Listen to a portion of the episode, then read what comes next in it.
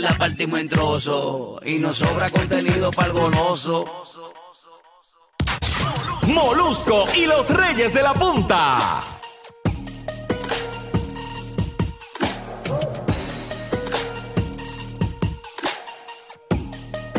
Número uno en Puerto Rico, número uno Orlando, Kissimmee, Florida Central, número uno en Tampa. Gracias por ser parte de nosotros. Yo soy el Molusco.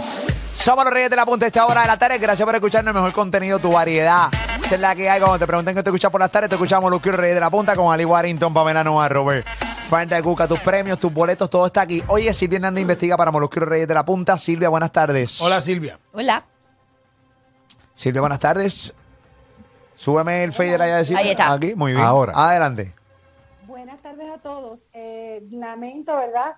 Eh, pues hoy es un día que amanecimos con, con una tragedia en nuestro país, una, una tragedia que se repite aquí en Puerto Rico, pero sé que pasa en Florida, sé que pasa en otras partes del mundo, pero pues nos duele porque precisamente en este programa Molusco y los Reyes de la Punta hemos hecho, un esfuerzo grande para hablar sobre este problema.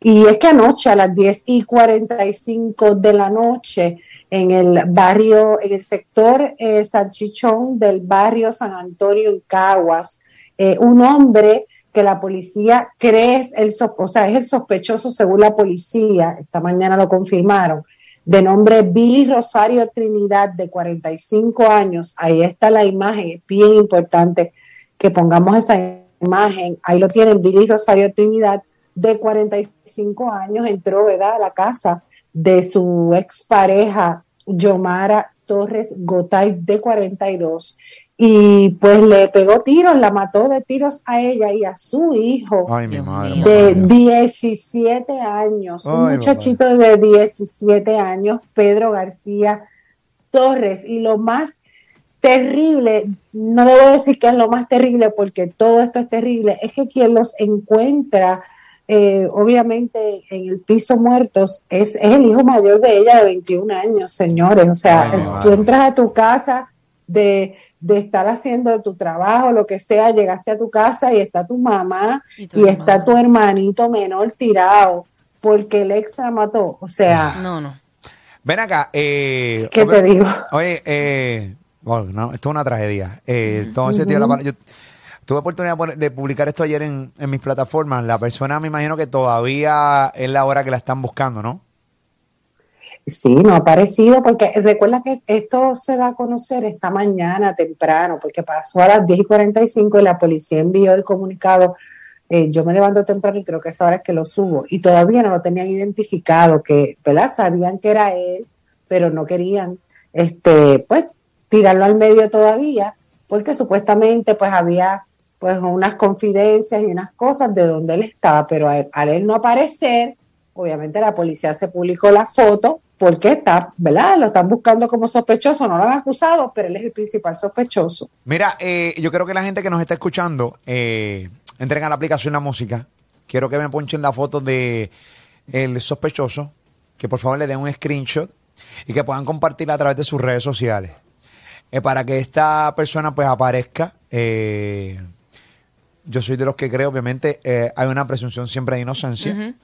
Eh, pero él es el sospechoso. Pero si te están buscando. Te están buscando y tú no apareces y te están y tu foto está por todos lados, todos los noticieros. Bueno, es que, es que hubo anteriormente unas, volvemos a lo mismo, hubo unas, ¿verdad? Amenazas anteriores eh, que no se tomaron en serio. Ok. Eh, hubo pues unas insinuaciones y, y unos comentarios que pues la familia de ella de inmediato supo que se trataba de él, que el principal sospechoso tenía que ser gente buena, ¿verdad? Que no, no tiene ningún vínculo eh, pues de otros de otras cosas que puedan resultar en que alguien se mete en tu casa y te vacía un arma a ti y un niño de Ok, 17 años. a- ¿Hasta qué punto, hasta qué punto, eh, o sea, que no es que tiene que ocurrir la pregunta, la pregunta es cómo, o sea, ¿qué se puede hacer? Eh, porque obviamente ningún sistema es perfecto, Eh, está lleno de imperfecciones los sistemas, pero llega el momento en que aquí, eh, específicamente en Puerto Rico, para los que nos están escuchando fuera, eh, pasa muchísimo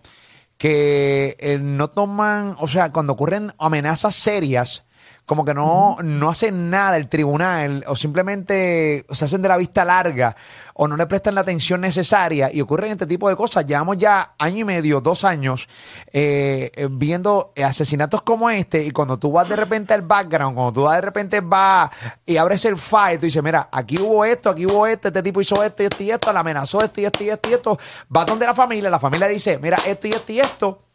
Incluso va donde fiscales, fiscales sabían, los jueces sabían y de repente la absoluta, no, pasó absolutamente nada. Lo, Y- lo- lo que pasa es que este es el problema ya maduro. Sí. Aquí, al no haber este inteligencia emocional, porque siempre lo recalco y suena repetitivo, pero hay que decirlo. No, no hay cosas, no hay actitud preventiva. No, no, ¿Cómo tú previenes que un niño, cuando crezca, sea un maltratante? O, o ¿Cómo cómo, tú haces previenes eso? que una mujer aguante, o sea, o ignore lo- los red flags, porque hay, casi Problema. siempre hay muchos red Son flags. y muchos le pichamos. factores. Sí, son pero- muchos Y eso hay mucha educación que hace falta. Siempre, el primer- el lo primero que tenemos que empezar a enseñar a nuestros hijos que las mujeres no son propiedad de nadie, ni los hombres Sí. tampoco son propiedad de nadie. Correcto. Eso sabes, tú compartes tu vida con una persona eh, que decidieron ustedes compartir la vida, pero no es de tu propiedad. No esto de que es mi mujer o este es mi Aún estén marido. casados. Eh, pues nada, que eso se ha quedado nada más en una frase, eso no es así, eh. Ustedes saben, eh, algo que me viene a la mente, este próximo mes de julio, Mm. es que estamos terminando junio, eh, se vence el estado de emergencia de violencia de- contra la mujer que decretó el gobernador Pedro Pierluisi. Mm. De hecho, el gobernador Pedro Pierluisi pues había dicho que entendía que no se iba a extender. A mí me parece que han habido unos casos en los últimos meses que amerita que eso se piense. Yo no voy a entrar en lo del rol de la procuradora de la mujer, pues porque no creo que sea el momento de yo botar sapos y culebras en la boca. Pero Silvia, creo discúlpame, desde que se activó la emergencia por la ley eh, de violencia doméstica, eh, ¿qué se ha hecho? Exacto, ¿cuál- ¿qué diferencia Bueno, yo creo- hace? ¿Cuáles han sido la- Sí. los arreglos Yo que han hecho las agencias pertinentes? Que, Bueno, lo que pasa es que eso significa, lo que pasa es que eso significa, yo no te puedo decir se ha mejorado, yo he visto casos que sí han tenido, eh, ¿verdad? Un- se ha salvado la vida de esa víctima, que inclusive los hemos trabajado ahí en, en Moléculas Reyes de la Punta, porque la víctima no se atrevía a ir. eh, el mismo caso de Angie, ustedes se acuerdan de Angie, del muchacho del video este que estaba en pantaloncillos, ¿se acuerdan? Que Sí. se fue viral en Facebook. Sí. Eh, él se declaró culpable, Giovanni se declaró culpable, decidió, levantó las manos y decidió irse a tomar ayuda. Y esta muchacha pudo salvar su vida y la de sus hijos. O sea, sí, claro, ningún sistema es perfecto, pero el estado de emergencia eh, hace que las cosas sean más automáticas, Ya, Ali. sean más y que, y que el gobierno entienda y, no sé cómo uno dice acknowledge, eh, Sí que entienda. Sí, sí, que, que le dé luz, que le dé, o sea, que, que, que la bombilla del- de, de emergencia esté prendida porque se reconoce, es la palabra, que hay una situación terrible en Puerto Rico en contra de la mujer puertorriqueña. Eh, De otro punto importante es que no estamos, yo siento que tal vez que yo como comunicadora y no estoy haciendo el, el trabajo que me corresponde para que las mujeres comprendan que hay que tomar en serio las amenazas. No exagere, no piense que está exagerando. Tienes que tomarlas en serio, porque yo te garantizo que las últimas dos no lo tomaron en serio. Dijeron, esto no va a pasar ni a mí, esto no va, no va a pasar. No hay problema, quito, retiro las órdenes de protección, no va a pasar nada. Y sí pasa, lamentablemente. Lamentablemente, Corillo, esa es la que hay. Tenemos la, nuevamente, antes de despedir el segmento, eh, pueden entrar a la aplicación La Música eh, para que vean la foto de la persona que están buscando el sospechoso ¿no? de esta terrible muerte de darle... Y, y la gente en Orlando también, en Tampa, eh, Molusco, porque acuérdate que el 90% de, de las personas que se escapan, ¿verdad? Eh, pues se van a, a Orlando, de Puerto Rico a Orlando, y de ahí se van a otros destinos.